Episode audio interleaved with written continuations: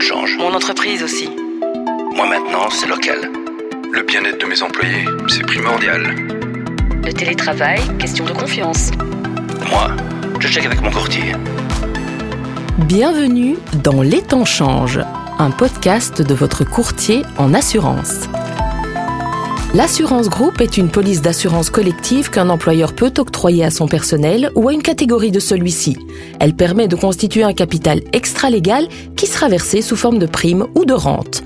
Dans ce podcast, nous allons nous entretenir avec Vivium sur les principes de l'assurance de groupe, avec NN sur les avantages pour l'employeur et pour l'employé, avec AXA sur la fiscalité à l'âge de la retraite, avec Atora et Architas pour savoir quelles sont les possibilités de rentabiliser le capital constitué. Et puis, on terminera avec Marie Kentros qui évoquera pour nous le rôle des courtiers d'assurance. Et nous commençons tout de suite avec Paul Ballan de chez Vivium. Bonjour Paul. Bonjour Barbara. Alors vous avez la tâche importante de nous expliquer ce qu'est l'assurance groupe. Je pense qu'il faut d'abord, dans un premier temps, décrire un peu l'aspect général dans lequel on se situe, euh, en parlant notamment euh, du système de pension en Belgique. Simplement. En fait, le système de pension en Belgique repose sur quatre piliers. Le premier pilier est la pension légale que nous connaissons tous. Le second pilier, c'est celui des pensions complémentaires financées via l'employeur ou via le secteur. Le troisième pilier, c'est l'individu lui-même qui construit sa pension complémentaire avec un avantage fiscal. C'est là qu'on retrouve l'épargne pension ou encore l'épargne à long terme. Il y a aussi le quatrième pilier qui concerne aussi l'épargne individuelle dans lequel on retrouve l'épargne simple, je vais dire, les fonds d'investissement, les produits d'assurance ou encore l'immobilier. L'assurance de groupe, elle, se situe dans le second pilier, donc via les entreprises et les secteurs. Alors Paul, pourquoi opter pour une pension complémentaire? Eh bien, simplement parce que en Belgique, on sait que le premier pilier de pension ne suffit pas à maintenir le pouvoir d'achat du futur ou de la future pensionnée. C'est pourquoi la mise en place d'une assurance de groupe, pension complémentaire, est pas dans la bonne direction. Un contrat d'assurance de groupe, en fait, c'est un contrat d'assurance qui est conclu par un employeur pour les membres de son personnel ou pour une catégorie de personnel. Cette catégorie doit être définie de manière objective et claire. Alors, un exemple, c'est assez simple. On trouve les employés et les ouvriers, les cadres, les membres de la direction. L'idée, c'est de ne pas introduire de discrimination illicite. Alors, quelles sont les, les, prestations qui sont prévues dans cette assurance de groupe? Alors, tout d'abord, il y a, comme je l'ai dit, la pension complémentaire. C'est une épargne en fait. Hein. Cette épargne, à la mise à la pension de l'affilié, elle sera versée à cet affilié sous forme de capital ou sous forme de rente. À côté de cette épargne, l'assurance de groupe peut prévoir des garanties complémentaires. C'est ainsi qu'on peut retrouver un capital d'essai qui sera versé aux ayants droit de l'affilié ayant droit défini dans le contrat d'assurance de groupe en cas de décès avant le terme de ce contrat. On peut retrouver aussi une rente en cas d'incapacité de travail. C'est en fait un complément à l'intervention de la sécurité sociale pendant l'incapacité de travail pour cause de maladie ou d'accident. Il y a aussi cette garantie exonération du versement des primes. Cette garantie, en fait, permet, pendant l'incapacité de travail, de continuer à financer l'assurance de groupe de l'affilié. Une chose importante à noter, c'est que les réserves de pension constituées dans la pension complémentaire restent la propriété de l'affilié jusqu'au terme du contrat. Justement, comment est financée cette assurance de groupe? C'est une assurance et donc l'employeur va verser une prime récurrente qui va constituer d'une part l'épargne et d'autre part va couvrir les garanties de risque que je vous ai citées, à savoir le décès, la rente d'incapacité de travail et l'exonération. Pour être complet, il faut aussi dire qu'il est possible de prévoir de façon collective, donc pour tous les affiliés, le versement d'une cotisation personnelle. Merci Paul. Mais de rien. Et on continue à parler assurance de groupe avec Bernard Fransolet de chez NN. Bonjour Bernard. Bonjour. Alors dites-nous, quels sont les avantages d'une pension complémentaire pour le travailleur salarié? En fait, une pension complémentaire, ça va permettre au travailleur de ne pas perdre trop d'argent quand il sera mis à la retraite. Donc, c'est un système euh, fiscalement avantageux. Par exemple, si un employeur veut donner une augmentation salariale de 100 euros brut, ça va lui coûter 140 euros et le travailleur n'en retirera que 45 euros net. Une pension complémentaire est beaucoup plus avantageuse parce que non seulement ça coûtera moins cher à l'employeur, mais en plus, le travailleur, pour une prime de 100 euros, en retirera 80 ou 90 euros. Alors on parle aussi de couverture d'essai, c'est compris dans l'assurance de groupe? La plupart du temps, oui. Ça dépend du design, comme on dit, du plan. Il y a une couverture d'essai, en fait, ça permet de pallier en fait la couverture légale qui est parcellaire, tout le monde n'est pas couvert, les montants sont plafonnés, c'est des montants mensuels. Ici, vous pouvez avoir un capital d'essai qui peut aussi convertir en rente, qui permet de protéger vos proches. En cas de maladie, l'assurance de groupe intervient également? Oui, oui, effectivement, on peut avoir, là aussi, ça dépend du design du plan, mais on peut avoir une couverture en cas de maladie ou d'accident, d'incapacité de travail, qui permet au travailleur de ne pas avoir une trop grande perte de revenus. Il y a une rente complémentaire qui lui est versée chaque mois par l'assureur. En plus de ça, il est aussi possible de prévoir une couverture qui permet de maintenir la constitution des droits de pension. Donc, quand vous prenez votre retraite, même si vous avez été malade, ça n'a pas d'impact. Et puis alors, quelque chose qu'on propose, c'est des services bien-être, well-being services. C'est une aide anonyme euh, gratuite pour les travailleurs quand l'employeur a choisi cette option, où les travailleurs en fait peuvent s'adresser à des professionnels de la santé mentale quand ils ont des difficultés, et ces personnes vont leur offrir une aide de première ligne et les rediriger éventuellement vers d'autres professionnels par la suite. Alors pour le moment, on parle beaucoup de burn-out ou d'un épuisement professionnel. Ça sert à ça aussi, ces well-being services? Oui, tout à fait. Et c'est un cas qui est par exemple tout à fait indiqué parce que souvent le burn-out, si on peut en amont réduire la tension sur la corde de la personne, c'est nettement bénéfique pour le travailleur, pour l'employeur, pour tout le monde, pour les proches du travailleur plutôt que la personne aille trop loin, casse et ait vraiment du mal à se relever. C'est un peu de la prévention, comme on peut faire dans d'autres types d'assurances, en fait. Exactement. Ici, c'est vraiment un service de prévention pour les santé mentales, pour que les personnes se sentent mieux. Quand il y a des signaux d'alerte où ils sont pas trop sûrs, ils peuvent vite accéder à ces professionnels de la santé mentale et ça permet peut-être de désamorcer des situations. Alors dans l'assurance groupe, il y a également un, un, processus qui permet de faire des opérations immobilières avant sa pension. Ça c'est un peu formidable, expliquez-nous. Oui, effectivement, c'est le petit trésor.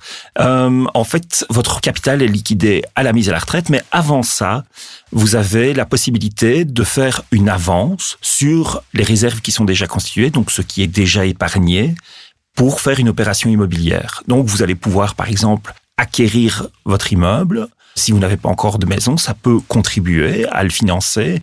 Ou bien pour financer des travaux de rénovation, c'est aussi possible. Ou acquérir une maison de campagne, par exemple, au sein de l'espace économique européen. Alors, on a parlé des avantages pour le travailleur salarié. Quels sont les avantages de cette assurance de groupe pour l'employeur? Est-ce qu'il y en a? Oui, oui, tout à fait. Pour l'employeur, ça permet de récompenser ses travailleurs avec une fiscalité plus intéressante, comme l'exemple que je vous ai donné. Et puis à côté de ça aussi, ça lui permet de fidéliser les travailleurs. Actuellement, c'est très difficile de trouver les talents et de les garder chez soi.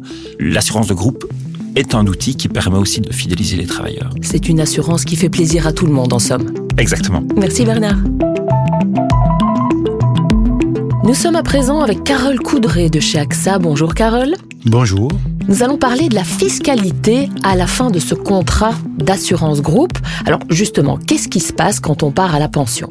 Donc là, je pense qu'il faut d'abord euh, constater que la majorité des avantages extra-légaux en matière de pension, que ces avantages-là sont versés sous forme d'un capital unique, d'un versement unique sur le compte du bénéficiaire. Et donc là, c'est un peu en opposition par rapport à la pension légale qui est versée mensuellement, mais ça permet quand même de compléter la pension légale d'une façon flexible parce que par après, on peut reprendre sur l'investissement ce qu'on a besoin en fonction de ses besoins et ça peut varier parce que à l'âge de la retraite même Hein, quand on parle à la pension, en ce moment-là, les gens veulent garder leur niveau de vie.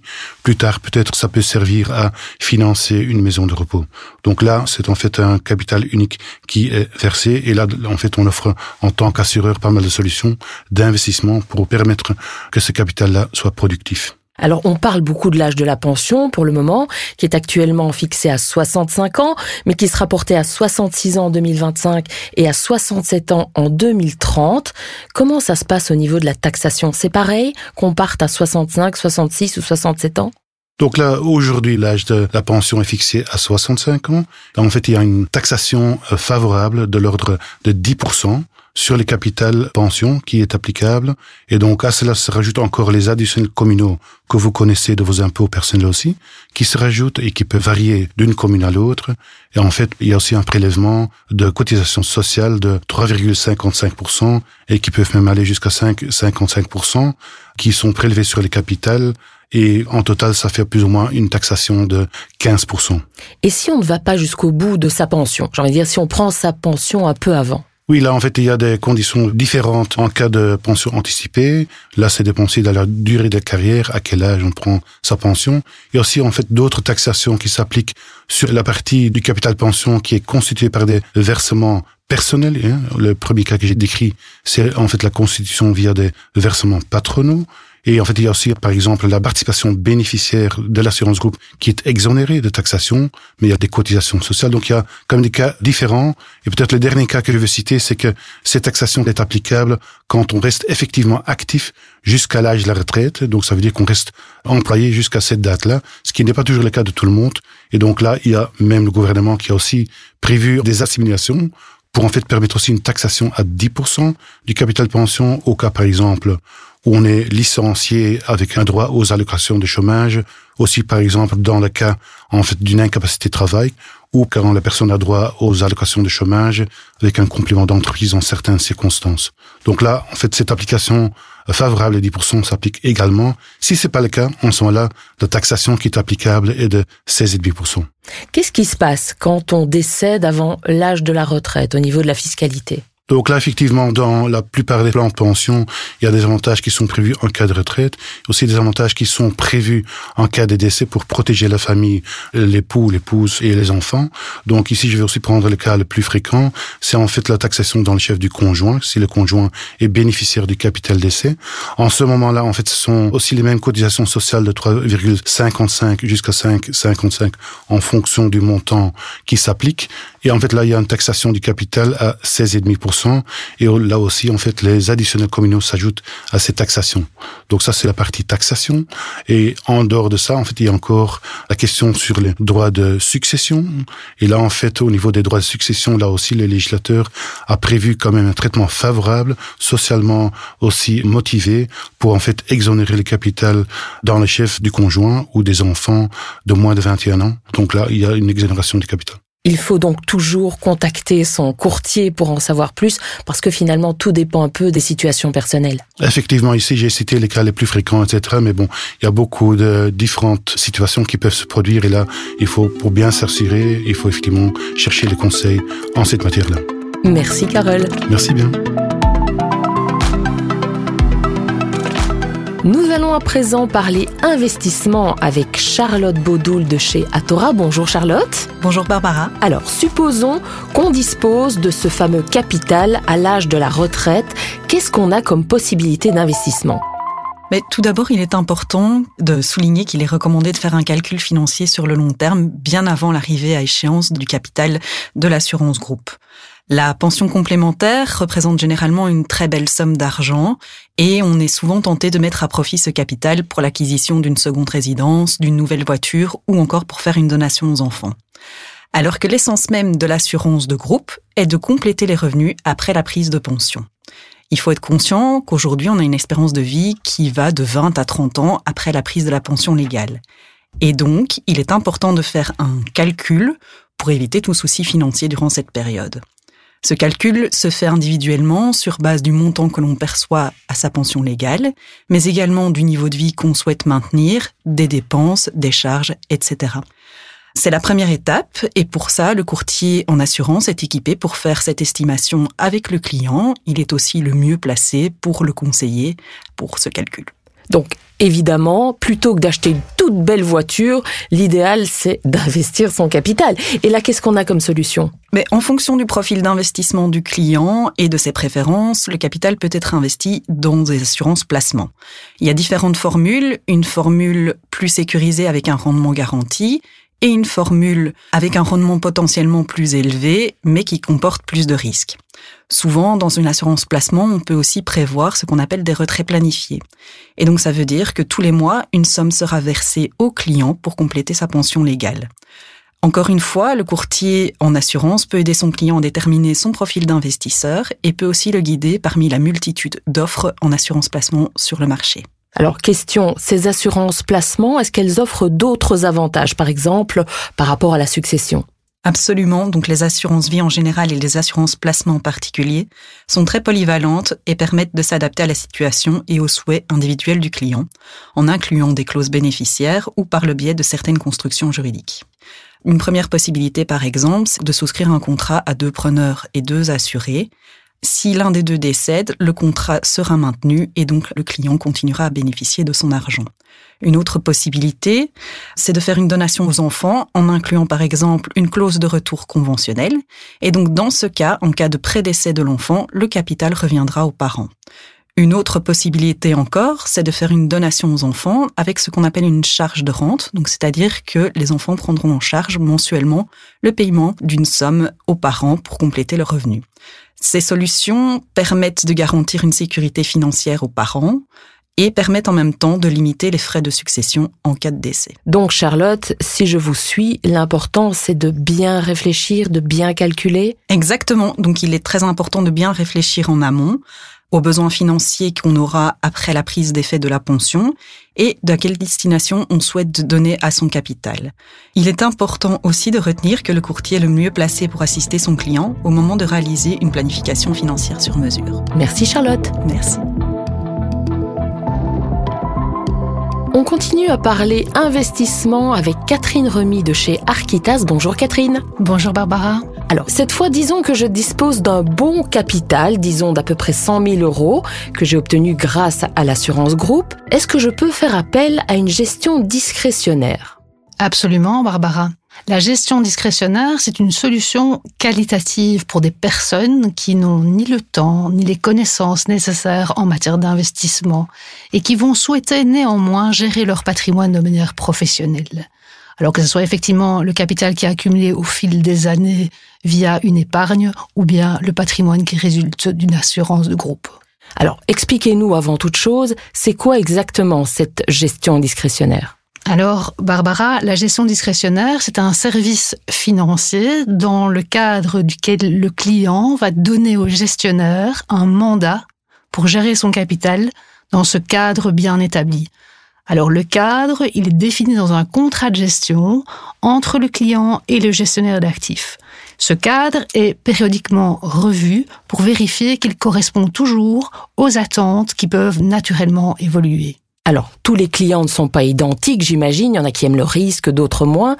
Comment vous faites pour connaître votre client? Alors, concrètement, nous allons interroger le client sur ses besoins, sur ses objectifs en matière de patrimoine. On va utiliser le célèbre questionnaire profil d'investisseur que nous appelons MIFID.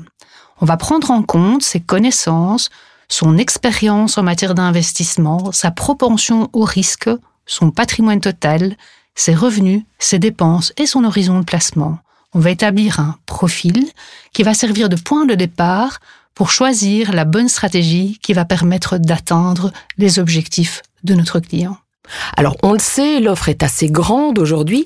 Quel est l'intérêt de confier ses avoirs à un gestionnaire de patrimoine? Alors l'intérêt, c'est bien entendu la diversification, puisque nous sommes bien convaincus qu'un seul gestionnaire ne peut être le meilleur dans tous les domaines on va adhérer en fait à un principe d'architecture ouverte. On va appeler ça la multigestion. Alors on va rassembler dans un portefeuille les meilleures solutions en fonction de la situation actuelle du marché financier. Alors pour bien comprendre, nous on utilise en fait une métaphore tirée du monde de l'athlétisme si on compare en fait les performances d'un décathlonien par rapport à un athlète dans dix disciplines différentes, on se rend bien compte que le décathlonien ne peut pas battre les champions de toutes les disciplines. Bon, on a compris que le secret c'était la diversification, mais à côté de ça, il y a d'autres avantages? Bien entendu, Barbara, parce qu'à côté de cette diversification, l'avantage pour le client, c'est de choisir une gestion discrétionnaire et que dans une gestion discrétionnaire, les émotions ne vont pas affecter négativement les portefeuilles. La peur et l'enthousiasme, ce sont finalement deux émotions qui peuvent prendre le dessus à court terme chez les investisseurs. Cela a souvent des effets très négatifs sur la performance à long terme d'un portefeuille. Et quel est le rôle du courtier dans cette gestion discrétionnaire? Alors le courtier, grâce à sa propre connaissance personnelle, de ses clients. Grâce à cette relation privilégiée qu'il a avec ses clients, il va analyser le besoin. Merci Catherine. De rien Barbara. Nous avons entendu tout ce que l'assurance groupe fait et peut faire pour l'employeur et l'employé. Et pour terminer, je suis accompagnée de Marie Kentros de la Fédération des courtiers en assurance et intermédiaires financiers. Marie, pourriez-vous nous résumer les atouts de cette fameuse assurance groupe? Bonjour Barbara. Alors oui, l'assurance groupe a de nombreux atouts. Premièrement, un véritable avantage fiscal.